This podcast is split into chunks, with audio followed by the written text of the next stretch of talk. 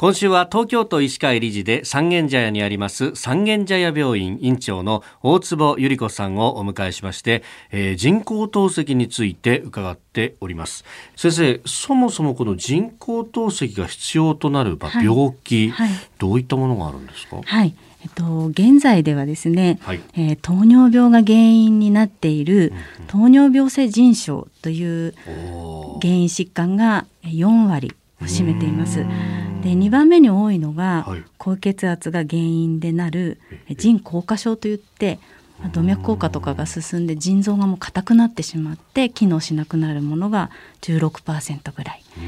それから、えっと、昔はこれが一番多かったんですけれども、はい、えっと、腎臓が慢性的にずっと炎症を起こしている慢性子宮体腎炎というものが、えー、次に多くなっています。だいたいその3つぐらいが主な原因になってます。これそうすると、はい、ね、1位の原因は突き詰めりゃ糖尿病だし、はい、2位の原因は突き詰めると高血圧と、はい、いやーなんか一気にあ俺もそういえばっていうようなね ところの病気が出てきましたね。そうですね。生活習慣病の、ね、主なものがやっぱりあのかなり影響してくるものだと思いますね。はい。そうなってくるとその原因はその後天的なものというのが多いんですかね。はいはい、そうですね。あの先天的な原因で例えば生まれながら腎臓に奇形があったりとか、そういったまあ先天的なものは透析導入になるものの1%未満といって本当に稀なもので、ほとんどがもうあのなんていうんですかね生活習慣病に関連する、まあ、後天的な原因が多いというふうに言われています。なるほど、はい、最近はどうなんでしょう？その患者の数というのは増えてきているんでしょうか？はい、2019年の年末のデータが今一番新しく出てるものなんですけれども、はい、えー、それで言いますと34万人全国で、はい、透析を受けている患者様がいらっしゃいます。へえ。これ男女比だとか年齢といかがですか？はい。男性が65%で女性が35%ぐらいでどちらかというと男性の方が多いですね。で平均年齢が69歳です。あそうなんですか、はい、それで、えっと、平均年齢がやっぱりだんだん上昇してきていて一番多い年齢層は男女ともに70から74歳の間ということで割とあ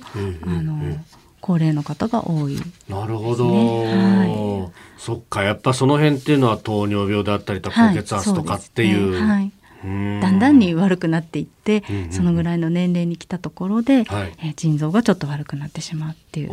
傾向だと思います。どうなんですか？腎臓のこのね、えー、機能がだんだんと悪くなってくるのって、はい、何か兆候とかってあったりするんですか、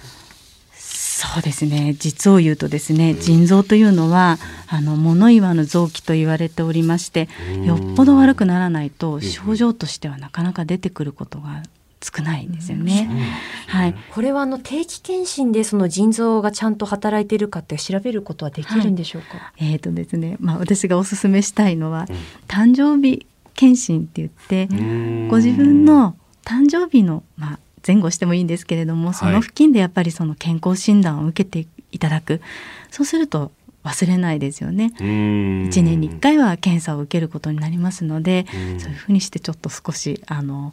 自分の体を、はい、あの管理というか見ていただく方がいいかなと思います。はい。まあね、あの勤めていらっしゃる方だと、まああの自分のところの健保組合だとかで、はい、まあ補助だったり全額だったりとか、まああの費用の部分っていうのは検診に関しては結構サポートがいろいろありますもんね。そうですね。区の検診なんかだともうあの区がサポートしてくれたりっていうのがあるので、ぜひそういった機会を使ってあの検診を受けていただきたいなと思います。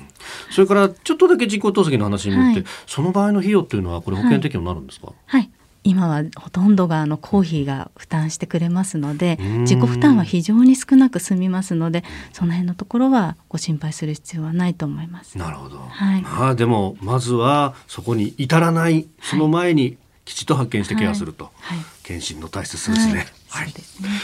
えー、三軒茶屋病院長大坪由里子さんでした。先生明日もよろしくお願いします、はい、ありがとうございました